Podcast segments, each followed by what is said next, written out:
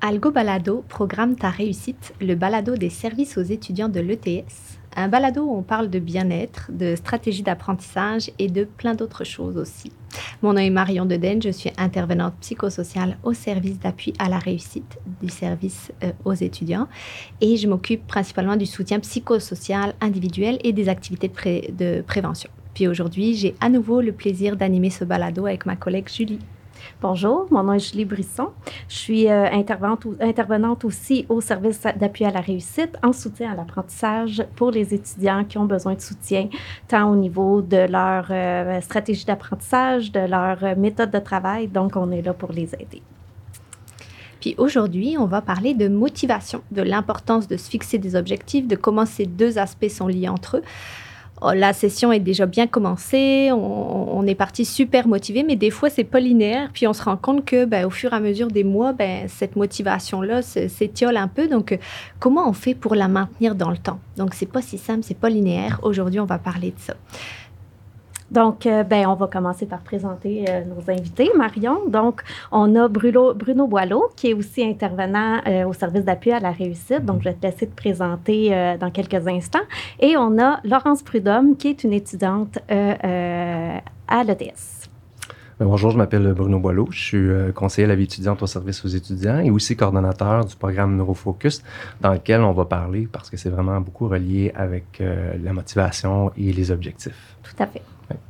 Alors bonjour, moi je m'appelle Laurence Prudhomme, je suis étudiante euh, en génie des opérations et de la logistique. Donc euh, pourquoi je me suis lancée euh, dans le bac, c'est que j'ai fait une technique en logistique de transport, puis j'étais passionnée par la logistique et les opérations, donc je me suis lancée pour en savoir un peu plus là-dessus. Donc, euh, ben, pour, pour, faire le lien avec euh, le programme Neurofocus, justement, Bruno, c'est pas pour mhm. rien qu'on t'a invité euh, à ce balado. le cours Neurofocus, c'est maintenant un cours qui est dans Cheminot, cycle de cours ATE 070. Donc, c'est un cours qui permet d'améliorer ses stratégies d'apprentissage, de développer des meilleures méthodes de travail, de mettre en place des meilleures, ben, des saines habitudes de mhm. vie, en fait. Et comme tu dis, ben, dans le cours Neurofocus, on parle de motivation, on parle de comment se fixer des objectifs. Donc, c'est pour ça que tu es avec nous. Et pourquoi Laurence est avec nous? C'est qu'elle a participé à notre cours Neurofocus euh, il y a quelques sessions. Et euh, ben, Laurence, euh, moi et Bruno, on t'a vu aller dans le cours Neurofocus. On sait que tu as mis plein de choses en place. Tu posais des questions, tu étais intéressé. Mm-hmm. Fait qu'on se disait, ben, je pense que ça serait intéressant qu'il vienne parler de son expérience. Donc, voilà. Pour commencer, on va voir ben, qu'est-ce que c'est la motivation, de quoi on parle quand on parle de motivation. Puis, on parle souvent de se fixer des objectifs. C'est comme mhm. intégrer dans notre vie quotidienne, que ce soit le matin, on se lève, on, on prépare un peu euh, mentalement comment va être notre journée. Mais c'est quoi la motivation? C'est quoi le lien entre les objectifs et la motivation? Bruno, est-ce que tu pourrais un peu plus nous, nous, aiguiller là-dedans? Oui, puis ça tombe bien qu'on en parle maintenant. On a mois d'octobre qui approche, novembre, la lumière qui diminue de plus en plus. Se lever le matin puis faire nos choses, c'est quand même assez difficile. Donc, la motivation, c'est pas quelque chose qui vient toute seule. Euh, souvent, on a des fausses croyances reliées à ça, de dire, bah, euh, j'ai quelque chose à préparer demain ou étudier, je vais remettre ça à une autre journée, euh, on va remettre ça plus tard parce que on dit que la motivation va venir après, hein, demain il y a bien des choses qu'on va déplacer là. Mais dans le fond, c'est de regarder, voir euh, comment qu'on peut se donner des, euh, des moyens euh, pour augmenter notre, notre motivation qui, pour qu'elle devienne intrinsèque. Quand on dit intrinsèque, c'est ce qu'on veut, c'est qu'on on soit motivé pour faire des choses. Puis on va mettre en place des, des, des genres de petits objectifs extrinsèques qui vont venir mettre un peu de pression justement pour qu'on puisse avancer puis faire augmenter cette motivation-là pour qu'elle devienne intrinsèque par la suite. Donc, intrinsèque, ça vient de l'intérieur. Extrinsèque, ça vient de l'extérieur. Oui, des petites pressions vers l'extérieur. Donc, euh, on va souvent parler des, des, dates de remise, des deadlines qu'on va se mettre. Ça, ce que ça fait, dans le fond, c'est qu'on va augmenter la pression, un peu le stress, parce que le stress, c'est quelque chose de bien. Hein? Mm-hmm. C'est pas juste négatif. Donc, le stress va venir augmenter justement la motivation à terminer la tâche qu'on va faire. Donc, ça, c'est un des moyens qu'on veut utiliser. Fait que plus les petits moyens sont mis en place, plus tranquillement la motivation extrinsèque va euh, survenir, puis on va être capable de faire nos choses qu'on veut, qu'on veut faire. Donc, des petits objectifs, mais réalisables. Donc, petit pas par petit pas. Hein. On ne monte pas mhm. une montagne en un seul pas. Euh, on y va étape par étape. Donc, c'est la même chose quand on se fixe des objectifs. Tout à fait, oui. Euh, quand tu te fixes des objectifs, euh, Marion, euh, Marion, je vais dire Marion, Laurence, quand tu te fixes des objectifs, est-ce que toi, ça a un impact sur ta motivation? Est-ce que tu peux expliquer comment ça peut avoir un impact sur ta motivation, puis pourquoi tu te fixes des objectifs? Bien, en fait, je pense qu'on s'en rend toutes pas vraiment compte, mais les objectifs ou se fixer des objectifs va avoir un impact sur notre humeur, euh, justement, notre motivation, notre confiance en nous. Même, je sais pas si. Je pense que tout le monde doit avoir ce petit côté-là, là, mais euh, je pense qu'on peut être déçu ou même plus fatigué après une journée que tu as, fait la patate versus une. Versus une journée que tu as, bien accompli beaucoup de choses puis que, que tu t'es vraiment gardé actif toute la journée. Fait que je pense que ça, ça a une différence. Puis je pense que même au travail euh, ou à l'école, on, va booster euh, notre motivation si nos objectifs ils sont, ils sont atteints. Puis ça peut clairement nous aider à apprécier mieux qu'est-ce qu'on fait, puis à aimer nos journées, que ça passe plus vite, on s'ennuie pas. Euh, puis même au travail, ben, nos, nos supérieurs ils vont être plus fiers de nous si on remet des travaux impeccables dans les bons délais. Donc ça, ça va même améliorer notre confiance en nous, à mon avis. Tout à fait. J'amène le, principe du sentiment d'efficacité personnelle. Hein. On sait que quand on se sent efficace, ben ça augmente notre, notre motivation. Puis quand on est motivé, ben, on a le goût d'en faire plus parce qu'on se sent efficace. Fait que c'est un peu une roue qui tourne, tu sais. Fait que c'est important de, quand on, se, quand on se fixe des objectifs, euh, ben de, de, les mettre réalistes pour être capable de se sentir efficace et de les atteindre. Oui, parce que tranquillement, on va se créer un momentum. Euh, on fait des petits objectifs, des petits pas. Ces petits pas-là font en sorte que tranquillement, on, augmente notre efficacité personnelle. Donc, on veut poursuivre, aller plus loin, puis sortir justement de ce que Laurence parlait à propos de la patate qu'elle va décrire bientôt. Mais j'ai hâte qu'on en parle justement de ce syndrome-là, la patate. On, l'a vécu récemment avec la pandémie. Donc, euh, des petits objectifs réalistes qui font en sorte que tranquillement, on va avancer puis qu'on va, on va atteindre nos objectifs en bout de ligne. Justement, le syndrome de la patate, on y vient. on en a parlé quelques fois pendant quand on préparait ce balado, puis on trouvait ça vraiment très euh, mhm. parlant en fait parce que on voit à quel point des habitudes ça s'installe hein. quand on parle d'objectifs de motivation ben pas loin derrière il y a les habitudes puis ben c'est aussi facile, entre guillemets, ou aussi complexe d'instaurer des bonnes habitudes comme des moins bonnes habitudes, en tout cas des habitudes qui nous servent ou qui nous desservent. Donc, euh, justement, Laurence, est-ce que tu veux euh, nous parler un peu de ce syndrome-là? Puis, qu'est-ce que tu as vécu euh, comme genre de situation, tu sais? Mm. Ben, en fait, comme Bruno il dit, avec, avec le contexte de pandémie, c'est là, je pense qu'on le réalise quand, quand tu es à la maison.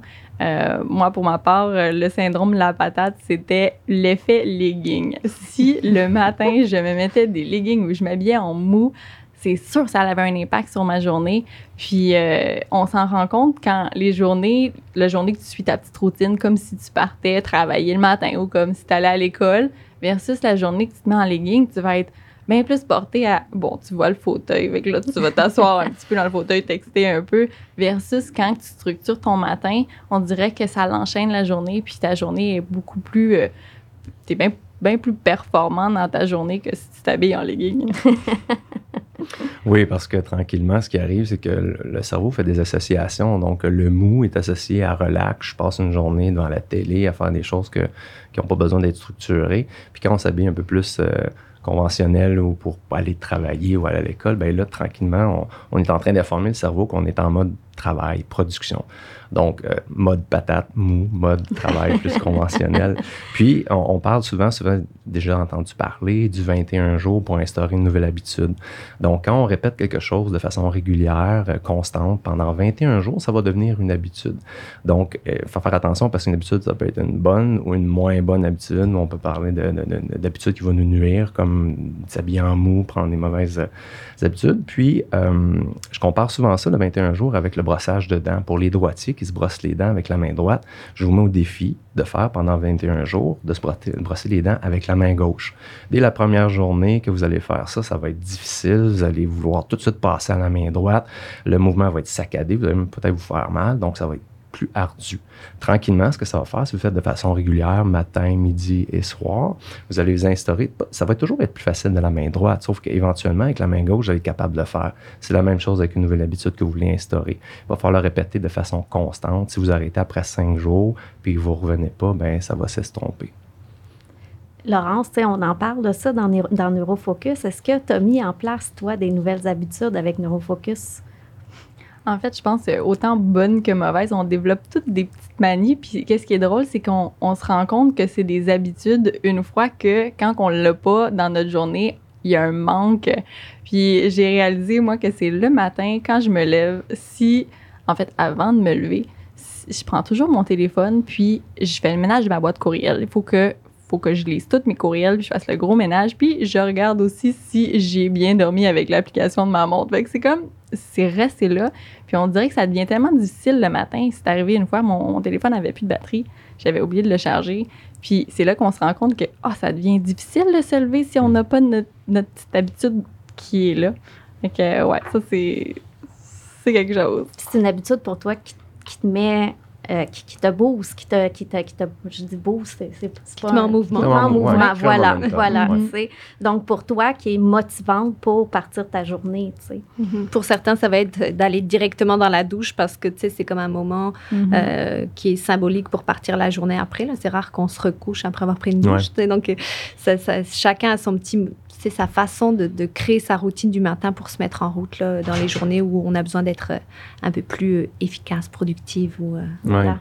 les routines mhm. sont super importantes parce que c'est ça qui va donner du momentum à ta journée de départ. Donc, si ça part un petit peu moins bien, tu peux toujours te rattraper en ayant ta routine. Ah ben là, je suis rendu à cette étape-là, puis je vais repartir pour pouvoir m'aligner vers quelque chose de bien. Puis quand on crée du, momentum, ben on arrive tranquillement vers des petits objectifs qu'on s'est fixés. Puis souvent, quand on parle de motivation, on va parler euh, d'approche motivationnelle. Euh, il y a l'approche motivationnelle qui a été développée par euh, des chercheurs Prochaska et Di dans les années 70 pour les, les personnes qui voulaient cesser de fumer. On sait que cesser de fumer, c'est très difficile. Il y a beaucoup d'habitudes reliées à ça. Il y a aussi une dépendance qui est physique. donc, eux, ils ont développé six étapes, dans le fond, pour savoir où on se situe dans ces étapes-là pour ensuite jouer sur notre motivation. On disait tantôt en début d'émission, la motivation extrinsèque et intrinsèque. Si on veut qu'elle devienne intrinsèque, faut savoir où on se trouve dans l'approche motivationnelle. Bon, là, c'est quand même des, un petit peu complexe comme, comme description, fait que je vais juste vous les nommer avec des petits exemples très rapides. Puis je pense qu'on a aussi sur le site web par la suite euh, des références qu'on va pouvoir mettre euh, concernant l'approche motivationnelle. Donc, la première, c'est le déni, souvent. Quand vous entendez parler, ah, c'est pas de ma faute, euh, c'est de la faute à l'école, il est trop chargé, le prof demande trop de choses, là, on est dans une situation qu'on appelle pré-contemplation, c'est que c'est même pas nous le problème. Donc, si c'est pas nous le problème, euh, automatiquement, ça va être très difficile de faire un changement. Dès qu'on passe à la deuxième étape, qu'on dit plus de contemplation, c'est de dire, ouais, là, je pense que c'est quelque chose qui fonctionne pas. Si on parle de procrastination, je remets toujours à plus tard, mes notes sont pas bonnes, je dors pas bien. Là, on commence à identifier des problématiques. On passe ensuite à la troisième étape, qui est chercher des, des stratégies puis se préparer à quelque chose. Qu'est-ce que je pourrais faire, dans le fond, pour aider à ma motivation dans ce cours-là, parce qu'il est difficile, telle chose? Donc, on commence à rechercher des stratégies. Euh, ensuite, ben, on va mettre en place un plan d'action en quatrième étape. Donc là, on met un, plan d'action, voici ce que je vais faire, je vais m'installer une routine. Euh, du matin, je vais m'habiller en conventionnel, ça va me donner plus de, de, motivation. Puis euh, ensuite, euh, il y a la cinquième étape qui est le maintien. Donc, on parlait du 21 jours, on a fait 21 jours, on a réussi à maintenir cette stratégie-là, mais ça n'empêche pas qu'il peut avoir une rechute. Puis c'est souvent ça la problématique. On voit la rechute comme étant, ah, à la dernière étape, dans le fond, ça fonctionne pas. Tout ce que j'ai fait là, on met ça de côté, ça donne rien, euh, j'ai voulu faire ça, ça fonctionne pas. Il faut plutôt voir ça, la rechute, comme étant quelque chose d'informatif. Qu'est-ce qui s'est passé? Qu'est-ce que j'ai fait qui a, déréglé la situation? Puis comment je peux me reprendre par la suite? Donc, la rechute, elle est super importante. importante. Donc, ces six étapes-là font partie d'une approche motivationnelle qui va vous aider tranquillement à créer la motivation. Hmm, c'est vraiment intéressant. Puis c'est intéressant aussi de voir que la rechute fait partie des étapes. Oui. Que c'est pas une fin en soi, mais que c'est comme un recommencement, de, de se dire, ben, OK, ben, je recommence, mais en changeant ça, ça, ça, ou en, en mettant tel autre aspect. Oui, puis c'est souvent là que ça se joue. La rechute fait en sorte qu'on va tout mettre de côté, mais il y a eu plusieurs belles avancées. Là, donc, on fait juste reconstruire sur ce qui est déjà là. c'est mm-hmm. vraiment un changement de perception de la rechute là, Mhm. qui est importante. Puis effectivement, on voit, comme on dit tout à l'heure, que c'est pas linéaire, hein, Ouais. qu'il y a des moments Ah où il y a des hauts et des bas. Mais on sait que l'être humain, il fonctionne comme ça. là. Tant que ça reste un petit peu confortable, on reste dans la situation, on se dit, parce qu'on sait que le changement peut être douloureux, hein, peut être euh, complexe à, à mettre en place. Donc, tant que ça reste un minimum confortable, on reste là-dedans. Puis il faut que ce soit un peu douloureux, un peu problématique, ou alors que les conséquences nous, nous, nous tentent moins pour qu'on puisse mettre en place un changement. Mais, c'est aussi une belle occasion de reprendre du pouvoir sur sa vie, de, mettre des choses en place. Là. Puis là, on parle de, surtout au niveau scolaire, mais c'est bien sûr applicable dans toutes les sphères de vie. hein. Oui, puis quand on commence à appliquer des, des, des- des- changements dans une sphère, ça va influencer toutes les autres. Donc, si on commence à reprendre du pouvoir au niveau de l'école, mais ça va avoir un impact aussi sur notre vie euh, familiale, personnelle. euh, ça va vraiment jouer pour beaucoup. Puis, euh, l'inconfort est important aussi parce que, tu sais, quand on est dans nos vieilles pantoufles, c'est confortable, mais si on va aller courir parce qu'on veut se remettre en forme, ben, il va falloir enlever les pantoufles pour pouvoir se mettre à courir. Donc, des fois, de, faire des petits changements comme ça, ça va influencer plusieurs sphères. là. Puis quand on parle de mettre des, tu sais, de penser à des stratégies pour se mettre en action, ben c'est là que vient le- le- le- les objectifs, hein, de mettre en Mhm. place des objectifs. Euh, ben, comment on se fixe des objectifs, Bruno? On en parle, nous, dans Neurofocus. Puis qu'est-ce qu'on leur dit? C'est quoi la méthode qu'on donne aux étudiants pour, euh, pour qu'ils s'essayent, qu'ils se pratiquent? hein? Euh, tu vas pouvoir en parler, Laurence. C'est Mhm. pas toujours facile. Fait qu'on on leur donne quand même une petite structure. Est-ce que tu peux nous en parler? Oui, et puis les objectifs, c'est des objectifs qu'on dit smart, smart, qu'on entend souvent, là, donc le S pour spécifique, le M pour mesurable, le A pour atteignable et ambitieux. Il faut que l'objectif soit assez important pour qu'on puisse bouger, créer du momentum et pas trop euh, euh, relax pour qu'on n'ait pas à le faire. Puis le dernier, c'est il faut que ça soit fixé dans le temps. C'est souvent ça qui est problématique. Là, on ne met pas de date. As-tu euh, déjà justement utilisé cette méthode, euh, Laurence? Est-ce que tu pourrais nous parler un peu de comment ben, détailler peut-être chacun des, des- des- chacune des lettres, en fait, Mhm. euh, chacun des termes, puis euh, voir toi un peu comment tu le mets en place dans ta vie? Ouais, vous donner des petits exemples. En fait, euh, moi, euh, au début, quand j'ai entendu parler de cette méthode-là, ah, je trouvais ça assez compliqué. Là.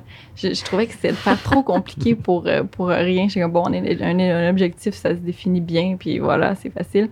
Mais euh, après ça, j'ai j'ai vraiment euh, réalisé que, euh, bon, c'est simple, c'est pas si simple en même temps, par contre, définir des objectifs. Euh, c'est une question d'essai-erreur. On part vraiment à la découverte de nous-mêmes. Euh, on, va tester nos, capacités d'une certaine façon. Puis, euh, cette méthode-là, ça paraît banal, mais est vraiment, est vraiment hyper importante. Puis, elle donne vraiment un coup de main pour l'atteinte de nos objectifs. Donc, donner des petits exemples spécifiques. Ben, Celui-là, il est facile. C'est, dans le fond, c'est de savoir clairement qu'est-ce qu'on veut atteindre comme résultat. Après ça, mesurable, ben si ton objectif il est un petit peu flou, comme par exemple, euh, je dois faire des, des exercices de maths cette semaine, ben s'il y a, il y a de fortes chances qu'après cinq numéros d'exercice, tu sois plus capable, puis que euh, tu passes à autre chose, comme par exemple de aller texter, aller sur les réseaux sociaux, puis qu'en réalité, tu avais comme 15 exercices à faire. Donc, mesurable, c'est important aussi. Ensuite, il y a atteignable et spécifique. Euh, non, atteignable et réaliste, pardon. Euh, ces deux-là, c'est ceux qui me causaient problème parce que ils se ressemblent vraiment beaucoup. Puis la petite différence, c'est quelqu'un à m'amener en en jasant qui me dit Mais non, c'est facile. Il me dit Si je te dis, j'aimerais m'acheter une Tesla, ça peut être atteignable. Mais il dit Est-ce que c'est réaliste en fonction de mon budget? Puis là, c'est là que ça l'a décliqué. Puis de voir que, en gros, atteignable, c'est qu'on va se donner des moyens réalistes pour y arriver. Puis que réaliste, ben, c'est qu'on va, on va considérer toutes les contraintes qui sont en jeu. Donc, c'est ça la bonne différence. Là, c'est sûr, temporel, après, ben, il faut se donner un délai parce que on peut facilement tomber dans la procrastination puis finir tous nos exercices de maths une fois que l'examen est terminé. Donc, il y a ça. Puis, euh, ben, personnellement, les premières fois, c'est pas facile de se faire des, des, euh, des bons objectifs. Nos objectifs vont faire un petit peu dur. Euh, puis moi, moi, mes premières sessions à l'université, ben, ils étaient bien chargés. Puis je me suis rendu compte que ça pouvait pas continuer comme ça. Donc, faut pas non plus dire à cause qu'on se définit des objectifs, on est, euh, on est vraiment euh, super power puis qu'on peut faire n'importe quoi. Donc, ça, c'est. Ça, faut faire attention à ça. Puis, même au travail, de, de vouloir impressionner un peu nos superviseurs, dire Mhm. euh, oui, je suis capable de faire ce mandat-là en, en deux jours. Puis, qu'en réalité, euh, on n'y arrive pas. Des fois, c'est mieux de se dire bon, je vais le faire en, en cinq jours puis il va être encore plus heureux que je lui remette en deux jours, mais que je lui avais promis cinq. Donc, c'est, c'est vraiment euh, de faire attention à ça. Puis, avec le temps, ben, on apprend à connaître nos limites, euh, on découvre les moments euh, les plus performants de nos journées, le temps que ça, prend, ça nous prend pour faire certaines tâches. Donc, puis on va arriver à se fixer des objectifs beaucoup plus raisonnables par la suite. Donc, il faut savoir que même si on, on se fixe les meilleurs objectifs au monde, ben c'est normal qu'on n'arrive pas tous à les réaliser. Oui, puis comme tu disais tout à l'heure, c'est aussi une question de essai-erreur. Là, Euh, on essaye, on voit que ça marche pas, on est dans Mhm. justement dans, dans, dans je sais plus le mot que tu avais utilisé là. Au niveau de la rechute. Ouais, au niveau de la rechute. euh, puis ben, on- ça nous donne l'occasion d'en définir d'autres ou alors peut-être plus concrètement. Puis aussi, c'est important ce que tu disais là, de rester dans une dynamique motivante, tu sais, parce que si on se crée des objectifs qui sont trop gros ou pas réalistes, ben finalement on se, situe- on, on se positionne tout le temps en situation d'échec. Mhm. Donc et puis ça, ben on sait que ça nuit grandement à la motivation là, quand on a l'impression de pas être bon dans ce qu'on fait. Donc euh, c'est vraiment important de, de mettre des objectifs qui soient réalistes pour rester dans une dynamique qui est motivante là, pour euh, puis aussi pour pas tomber dans la culpabilisation, mais plus se réajuster là, aux besoins. Oui, puis de se permettre d'avoir le droit de l'erreur. là. On a parlé de rechute Mhm. tantôt. Là, moi, j'aime beaucoup l'image de la montagne. Quand on veut monter une montagne, un sommet qui est vraiment très élevé, on peut pas faire ça en une journée. On va y aller par paliers. Puis c'est possible qu'en montant, à des moments, on parle de rechute, qu'on fasse une chute, qu'on puisse glisser à, à certains moments, qu'à un endroit, il y a un éboulis, on peut pas passer par là, on doit passer par un autre chemin. Donc, on, On, doit réajuster. On trompe d'itinéraire, donc on doit changer en Mhm. cours de route. C'est le même principe avec un objectif. De entreprendre des études, ça peut être 4 ans, 2 ans, tout dépendant du type d'études que vous faites. C'est un projet à long terme. Donc, une session, c'est encore un autre projet qui est quand même moyen-long terme. Donc, on doit vraiment se fixer des petits objectifs puis se permettre à certains moments de ne pas l'avoir, de l'échapper, puis de se reprendre par la suite, c'est tout. Donc, il faut, faut se laisser la, la chance et le droit à l'erreur. Tout à fait. Puis il faut apprendre à se connaître. Tu, sais, tu en as parlé, Laurence. Il faut apprendre à se connaître. Il faut savoir dans quoi on est bon, dans quoi, pour nous, c'est plus un défi. Puis mettre un peu, peut-être un peu plus d'objectifs en lien avec ce défi-là pour nous donner de la motivation à le réussir. Mais il faut savoir que, ben, mettre en place des actions, euh, mettre des stratégies en place pour changer, ben c'est un peu moins confortable parce que, tu l'as dit Bruno tantôt, j'aimais Mhm. bien l'idée des pantoufles, faut Ouais. enlever nos pantoufles. Euh, ça nous sort de notre, de notre zone de confort, puis ça devient des fois, ben c'est ça, un petit peu inconfortable, le temps qu'on prenne une bonne habitude, le temps qu'on essaie des choses. Donc, je trouve ça super important, ce que tu disais, d'apprendre à se connaître, tu sais.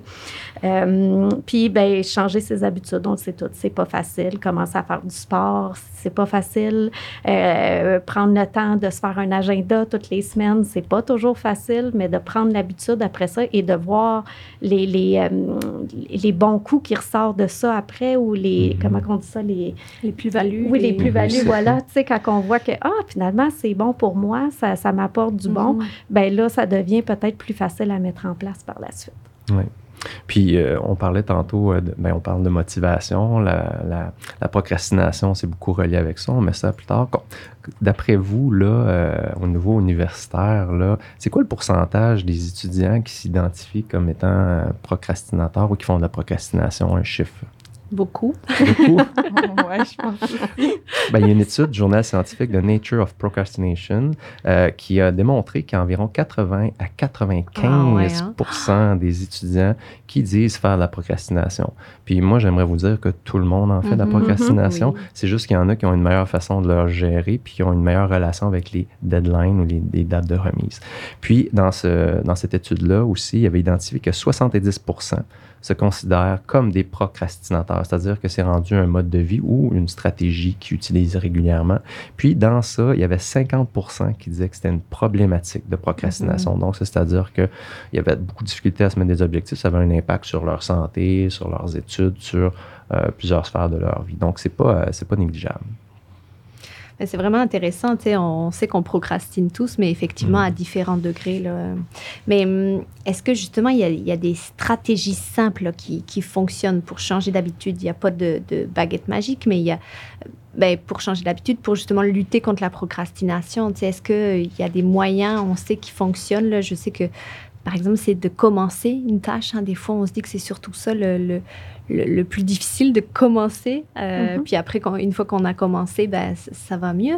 Est-ce qu'il y aurait d'autres euh, d'autres petites astuces là, euh, qui, qui, peuvent t'aider ou qui, auront, qui ont pu, par exemple, t'aider, Laurence? ben, je pense que justement, il faut clairement se donner des trucs parce que c'est difficile de garder la rigueur jusqu'au bout. Puis, je pense que le plus évident, que j'ai trouvé pendant Neurofocus, ben, c'est l'effet de groupe. Puis euh, ça, on, peut le voir pour plein de petites choses, mais juste comme par exemple, si mon objectif, ça serait de recommencer à m'entraîner, ben, le fait de dire je vais recommencer à m'entraîner avec quelqu'un, euh, bon, ben, ça va être plus facile pour nous de, de, garder la rigueur puis de dire bon je la laisserai pas toute seule aujourd'hui ou comme ça puis de juste la motivation ensemble à le faire ça, ça l'aide vraiment c'est un, bon coup de main puis euh, pour euh, plein d'autres choses, les, bons trucs que j'utilise, comme quand tu commences la session, le calendrier de quatre mois, ça c'est l'indispensable, que tu écris tes devoirs, tes remises, tes examens, écris le pourcentage, écris tout. Puis euh, ça c'est vraiment génial parce que c'est un bon rappel, puis ça te permet de t'aider à, à planifier ou à t'organiser autrement en fonction de qu'est-ce qui s'en vient.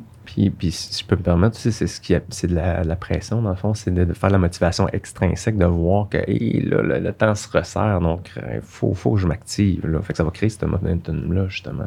On va être en rupture de stock à la coop là, du calendrier quatre mois suite à cette, à balado. podcast.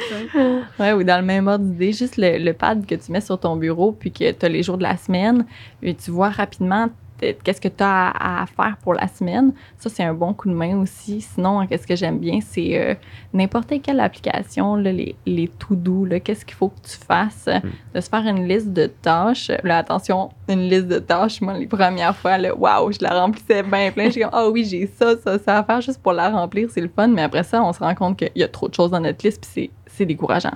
Donc, justement, faut pas la faire trop longue. Juste une, une bonne liste de tâches, ça l'aide vraiment à tout ce qu'on a dans notre tête, mais qu'on ne veut pas penser tout le temps.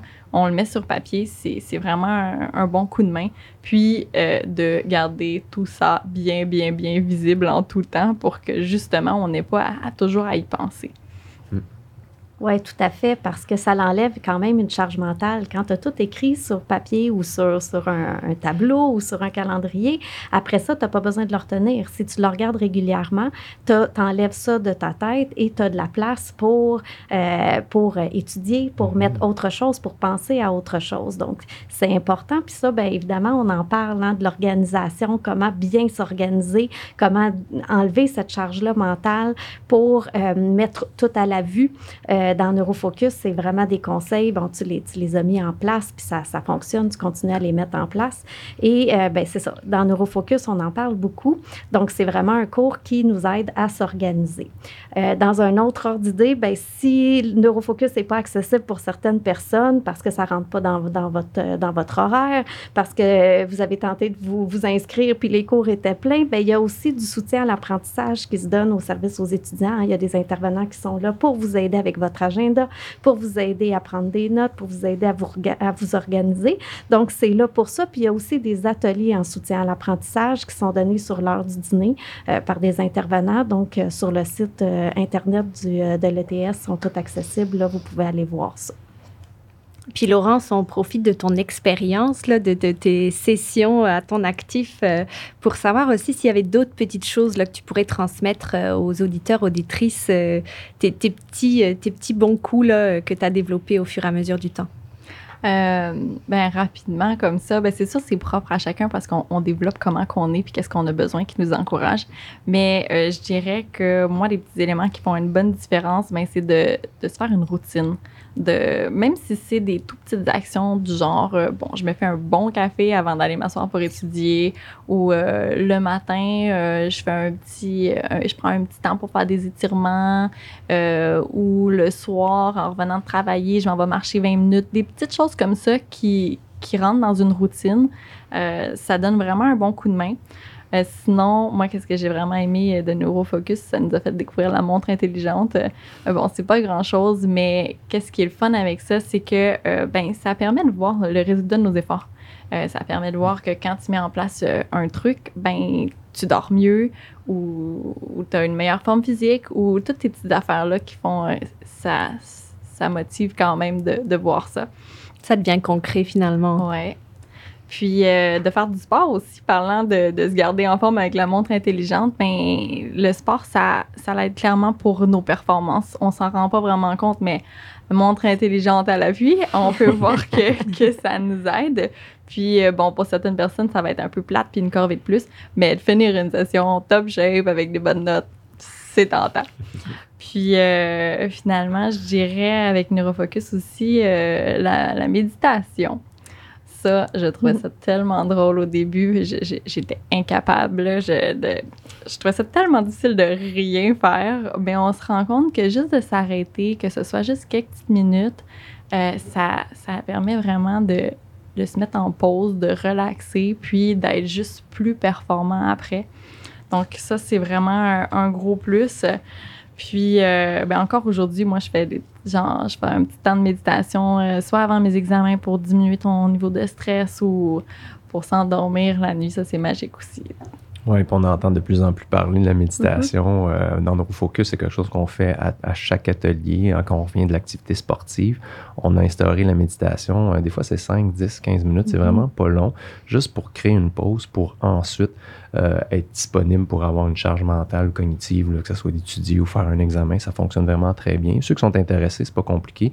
Juste aller sur YouTube, taper méditation guidée. Là, c'est sûr, là, attention, vous allez tomber sur plein de choses, mais quand même, il y en a qui sont super mm-hmm. intéressantes. Sinon, il y a aussi des applications. Vous pouvez trouver comme Petit Bambou, euh, Bambou pardon, Headspace, qui sont des très bonnes applications qui vont faire une méditation guidée, puis vont, vont, vont guider, dans le fond, vers comment faire une bonne méditation. Sinon, il y a aussi euh, des émissions sur Netflix. Euh, Mind Explain, qui a un, petit segment de 20 minutes qui parle de méditation, puis tout l'impact que ça a sur le cerveau, puis sur l'humeur, puis la concentration. Donc, vous pouvez aller voir ça, c'est intéressant. Oui, c'est assez fascinant là, quand on se plonge là-dedans. Puis c'est vrai qu'on a des fois une, vision de la méditation, là, des moines bouddhistes qui restent pendant des heures à pas bouger. Tu sais, ça n'a pas besoin d'être ça. Il y a comme plein de formes de méditation différentes aussi. Là. Ça peut être en marchant, en, faisant du sport, de la danse. il y a plein de façons d'être dans un état méditatif. Oui, on entend vraiment de plus en plus parler en, en, entreprise, au niveau sportif, au niveau de performance. Euh, la méditation est vraiment présente. Mm-hmm. Puis, tu sais, je fais un lien avec la santé mentale. Là, on voit que finalement, tout ça se rattache à la santé mentale, puis à quel point c'est essentiel de, de, prendre soin de sa santé mentale pour bien, ben, pour être bien dans son rôle étudiant, dans son statut étudiant, pour être bien dans sa vie en général. Puis, euh, j'en profite pour dire que si jamais vous avez, vous sentez qu'il y a des enjeux au niveau de la santé mentale, des difficultés, euh, que ce soit au niveau de scolaire ou même dans vos autres sphères de vie, là, ben, les services aux étudiants offrent aussi du soutien euh, psychologique, psychosocial gratuitement. Donc, y a chaque étudiant étudiante a le droit à sept rencontres gratuites par année. Euh, donc, n'hésitez pas à nous contacter si vous sentez que ça pourrait vous, aider dans une meilleure poursuite de vos études ou dans votre vie en général.